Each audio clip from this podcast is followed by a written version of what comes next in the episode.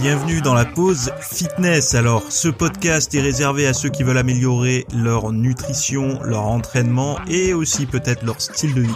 Donc, pour tous ceux qui me suivent depuis quelques temps déjà, vous pouvez me laisser une petite évaluation sur la plateforme de podcast de votre choix. C'est ce qui m'aide le plus. Allez, on démarre l'épisode.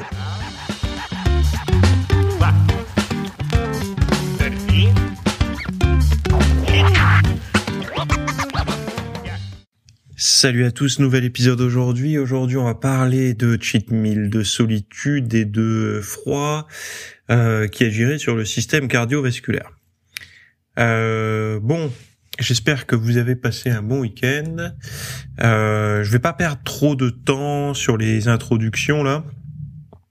Euh, le premier article vient du site Public Sénat.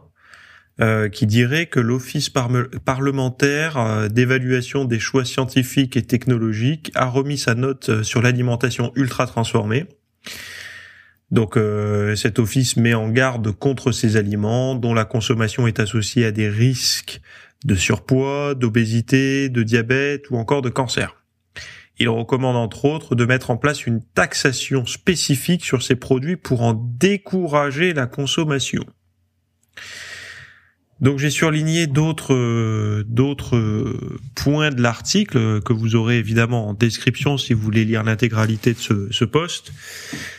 Donc ces aliments, nous les croisons tous les jours quand nous faisons nos courses, tenter euh, si bien que la note relève qu'entre 30 et 35% des calories ingérées par les adultes proviennent d'aliments ultra transformés. Alors évidemment pas vous, euh, enfin, j'imagine, à moins que vous suiviez une diète euh, qui fait que compter les macros et les calories, mais si vous faites attention à la qualité de votre euh, alimentation, vous n'avez pas 35% de vos calories ingérées sous forme de produits ultra transformés. Enfin, j'imagine que non. Bah, de toute façon, c'est assez simple. Hein. Tout ce qui est dans des emballages où vous arrivez, tout ce que vous ne trouvez pas comme tel quel dans la nature, en règle générale, ça a été retouché. Hein. Il n'y a pas de magie. Euh, donc en France, 11% des décès et 6% des années de vie en bonne santé perdues euh, sont imputables à l'alimentation. Alors ils disent, hein, les études épidémiologiques sont de plus en plus nombreuses à s'intéresser aux liens entre aliments ultra transformés et problèmes de santé. Ainsi, une association significative est observée entre leur consommation et les risques de surpoids et d'obésité, de diabète de type 2 ou encore de maladies cardiovasculaires. Donc là, on est quand même sur un sur le site de Public Sénat. On n'est plus euh, sur le site euh, euh lanutrition.fr ou ou même un autre blog nutrition x ou y. On commence à rentrer dans du dans des sites, on va dire officiels. La conclusion là qu'ils mettent dans l'article, bon pas toute, hein, la conclusion est beaucoup plus longue que ça, mais moi il y a une partie qui m'a surpris euh, c'est enfin la note plaide, euh, donc la note du Sénat là ou je sais pas quoi, euh, enfin de non de là, de là, de là, de là. zut, de l'Office parlementaire d'évaluation là, plaide pour la mise en place d'incitations fiscales en soumettant ces aliments, donc ultra transformés, à une taxe spécifique et en rendant parallèlement plus abordables les aliments plus sains. Alors, en fait, nous, dans notre tête, on se serait dit que les aliments euh, de mauvaise qualité, donc ultra transformés, euh, c'est pas nous qui allons payer le surcoût. Enfin, nous, en tant que consommateurs, nous, on en consomme peu, donc ça irait, mais aujourd'hui, pourquoi l'obésité En fait, aujourd'hui, si on regarde dans la rue, on peut presque définir le pouvoir d'achat d'une personne par son tour de taille. Je sais que ça se fait pas, c'est immoral. Mais pourquoi je dis ça? Parce qu'en fait, les études ont montré que ce sont les revenus les plus faibles et ceux qui habitent dans des zones euh, euh, aussi euh, où ils sont isolés ou etc. qui étaient le plus susceptibles d'être en surpoids. Alors qu'avant, le surpoids était réservé aux personnes qui avaient accès à la nourriture, donc potentiellement qui avaient des bons revenus ou en tout cas qui avaient à disposition de quoi euh, manger. Et les personnes qui avaient la ligne ou même qui qui avaient trop la ligne, qui étaient minces et maigres, c'était les personnes qui n'avaient pas d'argent. Aujourd'hui, ça s'est inversé. Pourquoi? Parce que ceux qui ont de l'argent ont accès à la nourriture euh, saine, à surtout à l'éducation, euh, également aux relations, euh, à une vie sociale riche, etc. Ce qui leur permet ben, de, de, se rendre compte de ce qu'il faut manger, d'avoir autre chose comme source de plaisir que de la bouffe. Et à l'inverse, les personnes qui ont rien, euh, vont chercher beaucoup de plaisir dans la nutrition, dans l'alimentation, parce que c'est parfois leur seule source de plaisir de la journée. Eh ben, dites-vous bien une chose, c'est qu'à ces personnes-là, déjà qu'ils n'ont pas grand-chose pour être heureux ou heureuses, et vous en faites peut-être partie, j'en sais rien. Euh, je, je, pense que non, sinon vous écouteriez pas ce podcast. Eh ben, à ces gens-là, on va leur dire que même ça, c'est terminé. C'est-à-dire, ils pourront plus l'offrir. Alors, c'est pour ça que je vous dis, euh, moi, je suis partagé là-dessus. Déjà, commençons par rendre plus abordables les aliments sains. Avant, en fait, ne, ne pas faire la transition euh, parce que en fait, les gens ils vont plus rien manger. Quoi. Si si si on commence à, à taxer les aliments malsains, puis après baisser les aliments sains, il y a une période en fait, il y a un, petit delta où les gens ils, ils ont plus les moyens de rien s'acheter en fait. Donc commençons à baisser les aliments sains pour voir un petit peu déjà est-ce que les gens vont s'y tourner naturellement? Parce que là une excuse de beaucoup de personnes c'est de dire ouais manger bio manger sain ça coûte trop cher donc rendons-le accessible pour voir si déjà ils, viennent à en manger. À partir de ce moment-là, on verra qui euh, était raisonnable et qui était faux cul en fait. Hein. C'était pas une question d'argent, mais une question de volonté. Après, il y a autre chose. Euh, moi, j'aurais vu un petit peu les choses dans l'autre sens, c'est-à-dire que on pourrait faire. On, sait très bien qu'il y a une, il y a une difficulté à consommer, euh, à faire consommer à des gens des aliments qui sont euh, euh, pas devant leurs yeux en fait. C'est comment dire Si si vous leur enlevez et ça des études l'ont montré. Hein. J'en ai déjà parlé dans des dans des podcasts et surtout dans des cours sur mon site. Mais si vous, par exemple, s'il y a une personne qui est au cinéma, vous mettez cinq personnes sur une des banquettes au cinéma. Euh, si vous avez le, le sachet de M&M's ou le pot de popcorn entre vous et votre voisin, vous avez beaucoup plus de chances d'en consommer que si le saut de popcorn est euh, au voisin numéro 5. C'est-à-dire qu'il faut demander, puis l'autre doit demander, etc. pour euh, faire passer le popcorn. Donc c'est ce que j'appelle moi la disponibilité. Si on le voit, si, si on passe devant, si c'est disponible à la main ou à l'œil, euh, on aura beaucoup plus de chances d'en consommer. Là c'est un peu la même chose. Si quand les gens font leurs courses, c'est moins à l'œil, moins disponible, et à l'inverse les choses saines sont plus à vue et plus disponibles, on augmente les chances qu'ils en consomment. Et donc une autre piste serait peut-être, je dis bien peut-être, euh, de donner des avantages fiscaux, de taxes, de charges, etc. aux grands groupes industriels qui mettent, qui abandonnent des recettes ultra transformées pour des recettes saines. Et quand je dis saines, c'est pas des recettes Nutri-Score A, c'est vraiment du non transformé, qui se mettent à vendre du non transformé, quelque chose de sain. Donc comme ça, ils peuvent le vendre moins cher parce qu'ils auront économisé en charge sur le l'ultra transformé. Donc comme ça, on agit aussi sur eux parce que un produit qui est largement, euh, enfin, les, les, eux ils disent ce serait comme le tabac en fait. Hein. Euh, les produits ultra transformés doivent être taxés comme le tabac l'a été. Euh, ça c'était Thierry Marx qui disait ça, un chef cuistot. C'est c'est pas une mauvaise idée si vous voulez, mais on voit bien qu'aujourd'hui des fumeurs il y en a toujours. Euh, est-ce que c'est dû à l'augmentation du prix du tabac ou est-ce que c'est dû au au, un phénomène en fait de, j'ai envie de dire de mode où en fait c'est devenu euh, euh, mal vu en fait aujourd'hui d'être fumeur, etc. Comme pas comme celle l'était, je sais pas, à la période de nos, nos, nos grands-parents ou de nos parents où tout le monde clopait en bagnole et tout, et même avec les enfants derrière, ça gênait personne. Bon, c'est une, une avancée, c'est positif, c'est bien, mais je sais pas si c'est grâce à, à, une taxation comme ça, en fait, de taxer finalement, le, le, le but c'est de faire du blé, hein, parce qu'ils savent très bien que les gens qui sont addicts au sucre ne vont pas s'en passer, donc euh, au lieu de payer leur tablette de, de chocolat au lait trop sucré euh, 1,50€, ils vont la payer 2 euros, ils vont quand même l'acheter, ça va rapporter plus de fric et voilà.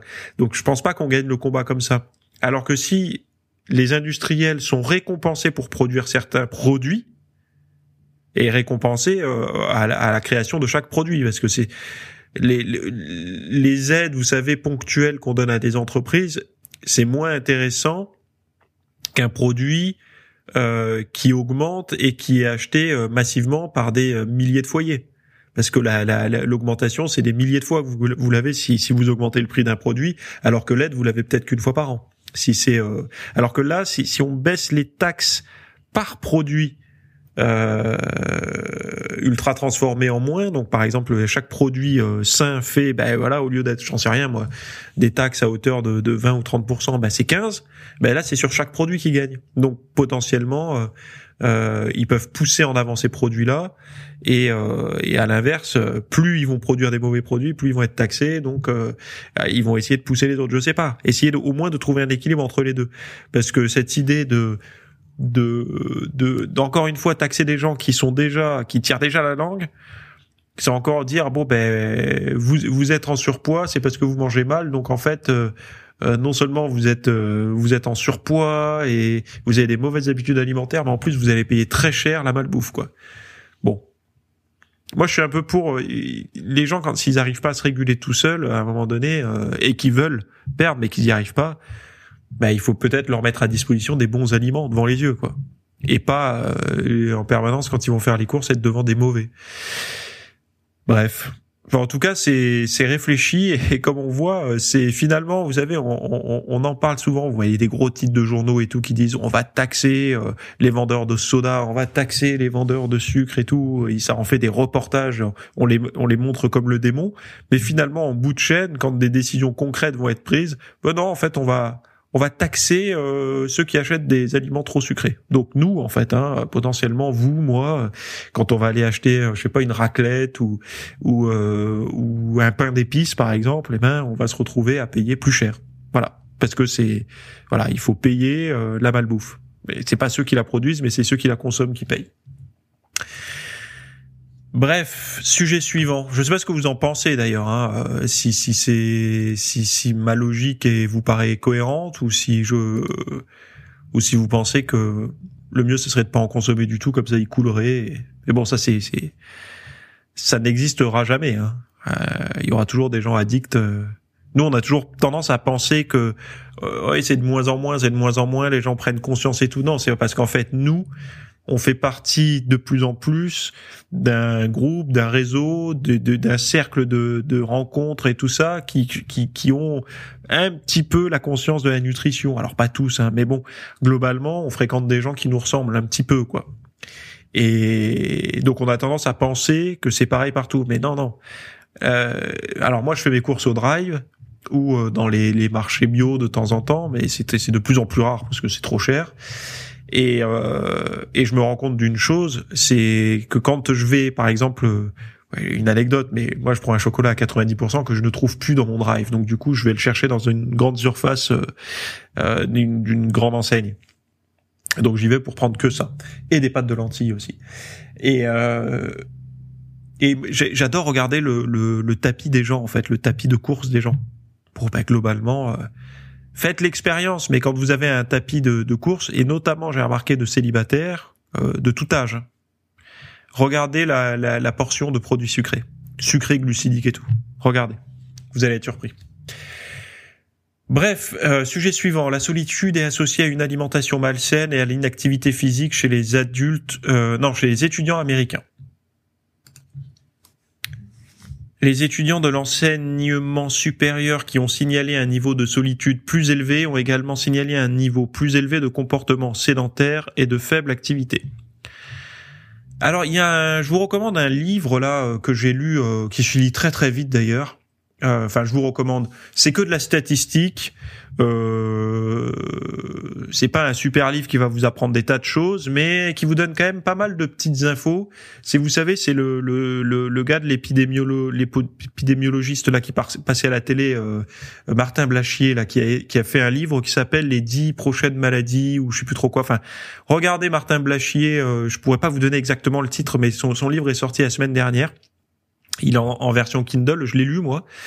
Et euh, il parle des statistiques. Alors il y a une partie sur l'obésité, une partie sur le sommeil, une partie sur le cancer, une partie sur tout un tas de, de petites choses comme ça, donc les choses qui nous attendent et tout. Je trouve que c'est assez bien foutu. Il y a pas mal de chiffres. Ça permet, ça permet de mettre un peu de rationnel sur euh, sur euh, ben, tout le folklore qui est un petit peu.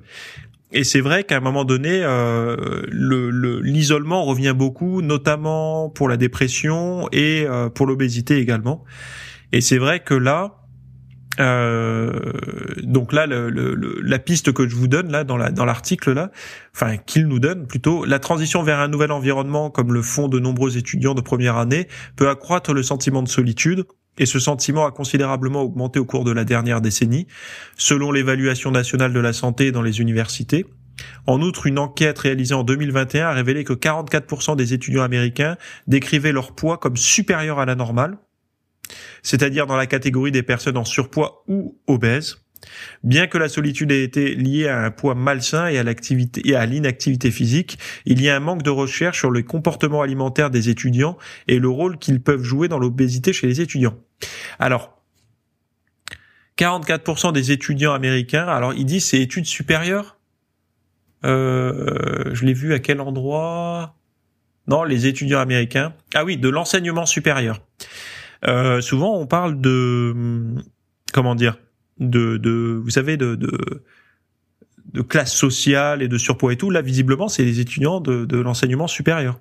Donc, euh, c'est pas non plus. Euh, enfin voilà, vous avez compris quoi. Euh, donc ça visiblement aux États-Unis, euh, ça touche beaucoup de monde et beaucoup de, de, de classes sociales quoi. Alors, bon, là dans le truc, notre étude confirme la nécessité de poursuivre les recherches pour comprendre les comportements alimentaires et l'activité physique mal, malsaine euh, qui peuvent être liés à la solitude. Une émotion qui touche de nombreux étudiants. Les comportements sédentaires à 19,2% et peu actifs 53,8% étaient plus fréquents chez les élèves déclarant une forte solitude que chez ceux qui déclarent une faible solitude. Les élèves déclarant une plus grande solitude avaient un régime alimentaire plus riche en graisse que les élèves déclarant une moindre solitude. Donc les interventions visant à réduire la solitude peuvent avoir un effet positif sur la promotion de la santé dans cette population. Ces données vont de pair avec d'autres résultats initiaux de l'étude il Start Air, selon lesquels les étudiants ne respectent pas les recommandations en matière d'alimentation saine et ne pratiquent pas suffisamment d'activité physique. Alors ça, c'est vrai que je pense c'est c'est et même notre génération on est touché et je pense et le Covid a joué aussi là-dessus et ça d'ailleurs ça m'a un peu énervé mais euh, l'arrivée du smartphone euh, c'est aussi le détachement des autres qu'on le veuille ou non le enfin je pense même que ça a commencé avant le smartphone. C'est-à-dire que nous, notre génération, donc ceux qui ont entre 30 et 40 aujourd'hui, qui, qui appartiennent à la même que moi de génération, ont connu une adolescence avec les téléphones portables. Alors eu euh, euh, grâce aux parents ou sous le manteau comme moi, avec une mobicarte dedans et quelques SMS et, et à partir de 20 heures on profitait du forfait Millennium de, de celui qui avait la chance de l'avoir, qui n'était pas moi d'ailleurs. Euh, on a connu cet environnement-là, ce monde-là qui nous permettait de rester connectés à notre petite copine ou à nos potes euh, le soir après les cours parce que texto, SMS, etc. Aujourd'hui, tout ça est amplifié par les réseaux sociaux, c'est-à-dire qu'un enfant aujourd'hui, quand il arrive à l'école, ou un étudiant, en fait, il n'y a pas de date d'arrivée, de date de départ. C'est-à-dire qu'il est tout le temps avec les autres. C'est-à-dire que quand il est en cours, il est en cours, mais quand il est pas en cours, il y a les groupes WhatsApp. Euh, euh, je sais pas, enfin je dis WhatsApp, mais ça se trouve je suis dépassé, c'est autre chose. C'est les TikTok, les machins. Il y a une connexion permanente. Cette connexion permanente, en fait, dédouane un petit peu. Nous, en fait, on avait le, le, le, souci, on se faisait chier quoi, à tourner en rond à la maison parce qu'il n'y avait pas euh, les vidéos, les machins. Donc nous, après les SMS, il y avait plus rien quoi.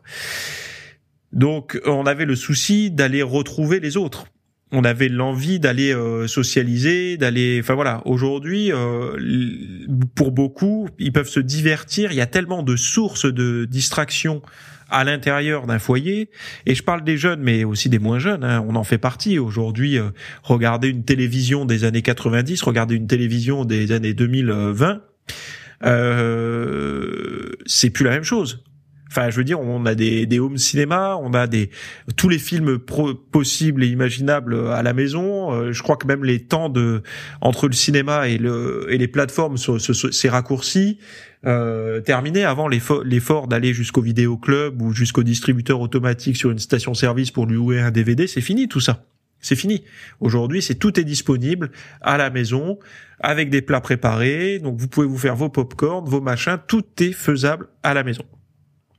Donc du coup, avant, j'en ai déjà parlé dans un podcast, mais avant, rester à la maison, on n'avait aucune excuse pour ne pas euh, réparer euh, la table qui branlait ou, ou euh, passer un coup de karcher sur la terrasse ou faire un grand ménage et tout.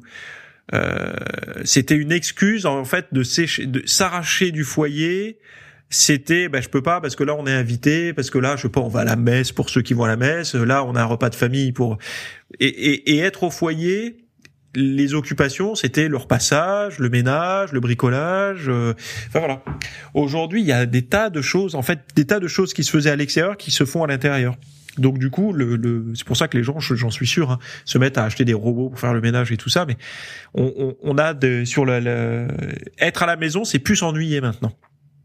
La problématique, c'est qu'être à la maison seul, euh, ou même à deux, hein, c'est la solitude, parce qu'à un moment donné, l'amitié est importante, et ben, c'est démontré que un comportement sédentaire et peu actif est plus souvent retrouvé chez les gens qui se sentent seuls ou qui sont seuls, parce qu'on peut ne pas se sentir seul, mais l'être, parce que c'est devenu un comportement par défaut.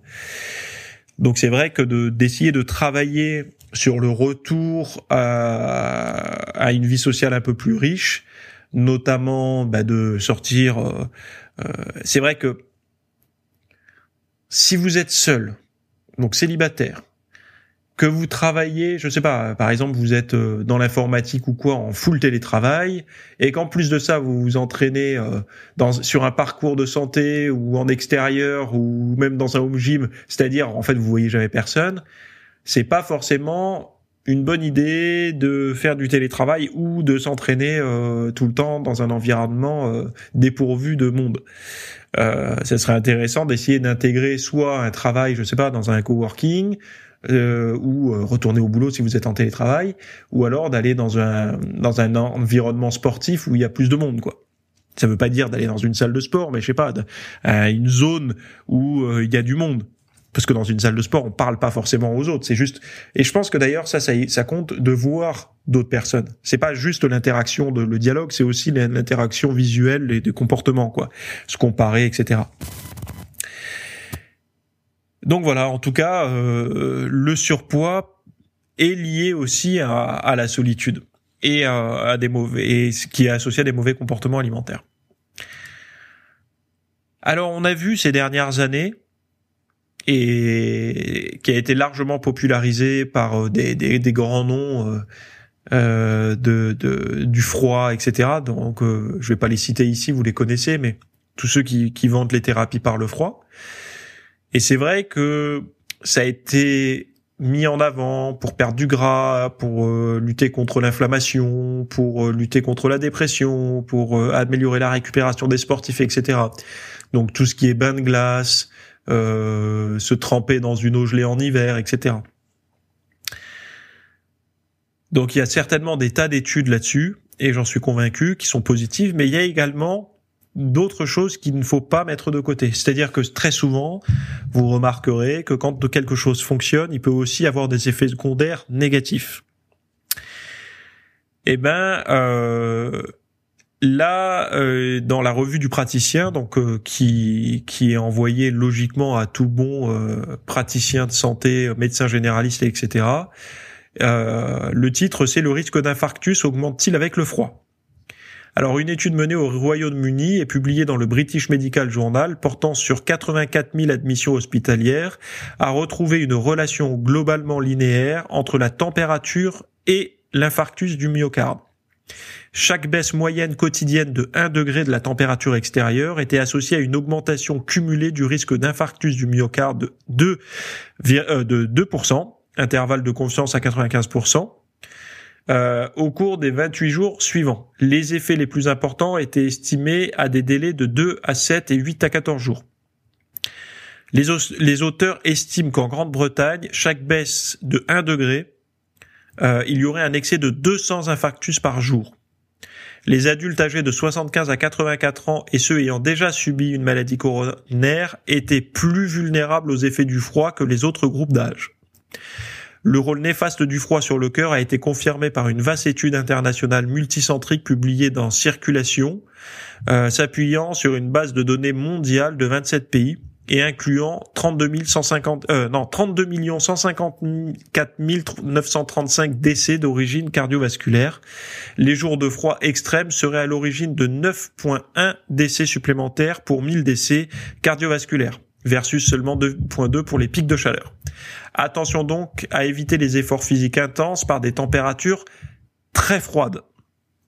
Alors, je, déteste faire partie de ceux qui vous envoient de l'information euh, euh, anxiogène, etc. C'est juste pour mettre un petit point d'équilibre, parce qu'on a tous un parent, un proche, un grand-oncle, ou même soi-même, euh, à risque au niveau cardiovasculaire. En fait, il faut pas se dire, c'est anodin, on peut plonger dans l'eau gelée, etc. Alors, euh, nous, on a l'habitude de raisonner en tant que sportif, euh, de voir des gens qui sont sportifs le faire, etc. Mais il faut imaginer des gens qui ont des problèmes cardiovasculaires. On va pas leur dire, bah, tu vois, t'as des, t'as des problèmes là, donc vas-y, fais des trucs dans le froid, tu verras, c'est bon. Souvent, on a tendance à dire, le froid, euh, ça revigore, etc. Mais oui, c'est vrai que ça fait du bien quand on va se promener dans le froid, on se sent mieux après. Mais faut pas oublier que euh, bah, pour la personne qui a des problèmes cardiovasculaires, ça peut être euh, ça peut être fatal en fait, dans certains cas euh, extrêmes, ça peut être fatal. Donc c'est toujours bien de, de, de, mettre un petit peu d'équilibre dans le discours. Moi, j'avais envie d'en parler parce que forcément, euh, dans mes auditeurs, auditrices, il y en a peut-être qui ont des problèmes cardiovasculaires et qui euh, euh, sortent faire du sport dans le grand froid eh ben euh, peut-être que c'est intéressant de, de, de, prendre son temps pour bien s'échauffer, de bien se couvrir, d'essayer de limiter l'exposition. Alors n'ayez pas peur, hein, n'abandonnez pas le sport parce que l'abandon du sport ce sera, sera toujours pire que, enfin voilà, vous avez compris. Mais euh, de mieux vous couvrir, de pas avoir froid en fait. Voilà, d'essayer de rester euh, à des bonnes températures euh, et de surtout bien vous échauffer, de vous faire monter. L'idéal étant de commencer son échauffement, moi ce que je recommande, c'est de ne démarrez pas votre échauffement dehors quand vous faites du sport en extérieur, en hiver. Démarrez votre échauffement à l'intérieur avant de partir de la maison. Tranquillement, vous vous activez, vous faites monter en température le corps. Euh, évidemment, pas dans la tenue dans la même tenue que quand vous allez sortir, c'est-à-dire que par exemple si vous avez euh, euh un, soupule, un t-shirt, un soupule et une veste, eh ben vous vous ne mettez pas la veste à l'intérieur en vous échauffant, en vous échauffant. Une fois que vous avez commencé votre échauffement à l'intérieur, vous sortez à l'extérieur, vous vous enfilez votre veste pour qu'il y ait en fait une une continuité dans la dans votre température. Je pense que vous avez compris. Et, et donc voilà. Donc mon dernier article, donc tout ce dont je parle là, évidemment, est, dans les liens dans les dans la note, hein, dans les notes de, de cet épisode. Donc dernier, article, c'est un post que j'ai sorti dimanche matin. C'est quelles sont les légumineuses que vous devriez manger pour maigrir. Alors c'est un titre un peu putaclic, mais c'est euh, le meilleur titre que j'ai pu trouver euh, pour répondre à ça. Donc je, je, parle de qui devrait les éviter et qui devrait les consommer, des légumineuses les plus caloriques aux moins caloriques. Donc j'ai fait un classement. Les légumineuses étudiées pendant 10 ans sur des sur des individus. Donc qu'est-ce qui se passe pendant 10 ans si on mange plus de légumineuses qu'autre chose? Euh, Riche en protéines et faible en, cal en faible en calories, on en parle. Le microbiote et les légumineuses contre la faim, Comment les utiliser combien on consommait par jour, quelle quantité exacte pour avoir des bienfaits sur la santé, euh, quelles sont les épices à combiner avec les légumineuses et pourquoi. Et euh, vous avez un tableau, la vidéo et le PDF, tout ça. C'est tout est dans les notes de euh, de cette de ce cours vidéo que j'ai produit. Donc c'est intéressant, surtout si vous voulez préparer l'été. Les légumineuses, c'est vrai que ça, je pense et j'en suis même convaincu que ce sera une des raisons qu'on pourra s'en sortir correctement euh, dans l'avenir avec euh, la réduction forcée des viandes, etc. Parce que faut faut pas se voiler la face. Hein. En fait, ce qui va se passer, c'est que les, les, protéines animales, euh, quand euh, ils vont dire bon, on n'a pas réussi à les faire plier par la raison, par le, la culpabilité, on va les faire plier par la taxe, la taxation. Donc ça va devenir hors de prix. Et je pense que les légumineuses seront finalement euh, les nos sauveurs un petit peu, même si euh, on n'arrivera jamais à avoir euh, l'équivalent animal avec ça. Mais bon, bref, ça va être quelque chose d'intéressant. Mais c'est pas que sur les protéines et tout ça. C'est que n'oubliez pas que des légumineuses, il y a une part de protéines végétales, une part de glucides, une part de fibres. contre des des, euh, des, des, des glucides de type féculent qui apportent beaucoup trop de glucides euh, par rapport aux protéines et tout. Donc ça devient plus intéressant de consommer des légumineuses dans certains cas de figure et c'est pour ça que j'en parle dans le cours que j'ai produit euh, avant-hier euh, matin pour vous. Donc allez le voir, il est en note de cet épisode. Sinon, je vous souhaite à toutes et à tous une très bonne semaine. Restez euh, motivés pour euh, les efforts, même s'il fait froid. N'ayez pas peur. Euh, et euh, ben voilà, réécoutez le podcast s'il y a des sujets que vous n'avez pas bien compris. Sinon, on se retrouve la semaine prochaine. Bye bye. Merci d'avoir écouté cet épisode. Alors, avant de partir, j'avais juste quelque chose à vous partager.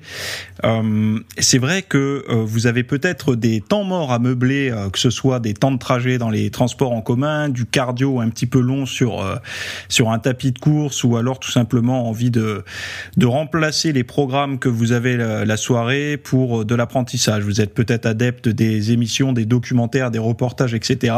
Sauf que dans le monde de la de la musculation, de la nutrition, euh, du développement, euh, euh, ben voilà, d'un mode de vie sain, etc. C'est un peu maigre en contenu dans les médias grand public.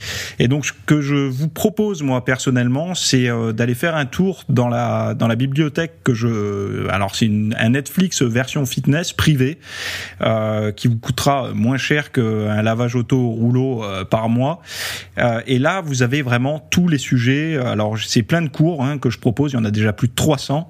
Euh, ce sont bah, voilà sur le sommeil, sur euh, les hormones, sur euh, la nutrition. Donc euh, ça peut être pourquoi on a faim, pourquoi on n'arrive pas à tenir un régime, comment faire, quelles sont les solutions, mais aussi d'anatomie pour l'entraînement, des programmes d'entraînement. Donc tout ce qui est lié à la perte de graisse, si vous avez du gras sur le bas du ventre depuis des années, ou alors si vous avez du mal à prendre de la masse musculaire, tous ces sujets du plus connu entre guillemets, du plus recherché au plus pointu, tous ces sujets sont largement abordés euh, dans ce dans ce, cet espace VIP. Donc euh, pour rappel, pour y accéder, vous avez un lien en description. Si vous le trouvez pas, vous allez sur www.fitnessmiss.fr et euh, vous faites devenir membre. Voilà, il y a, y a, vous trouverez sur le site et vous accédez à ce contenu caché que vous pourrez écouter partout. Voilà, je vous laisse ici. Très bonne fin de journée à tous.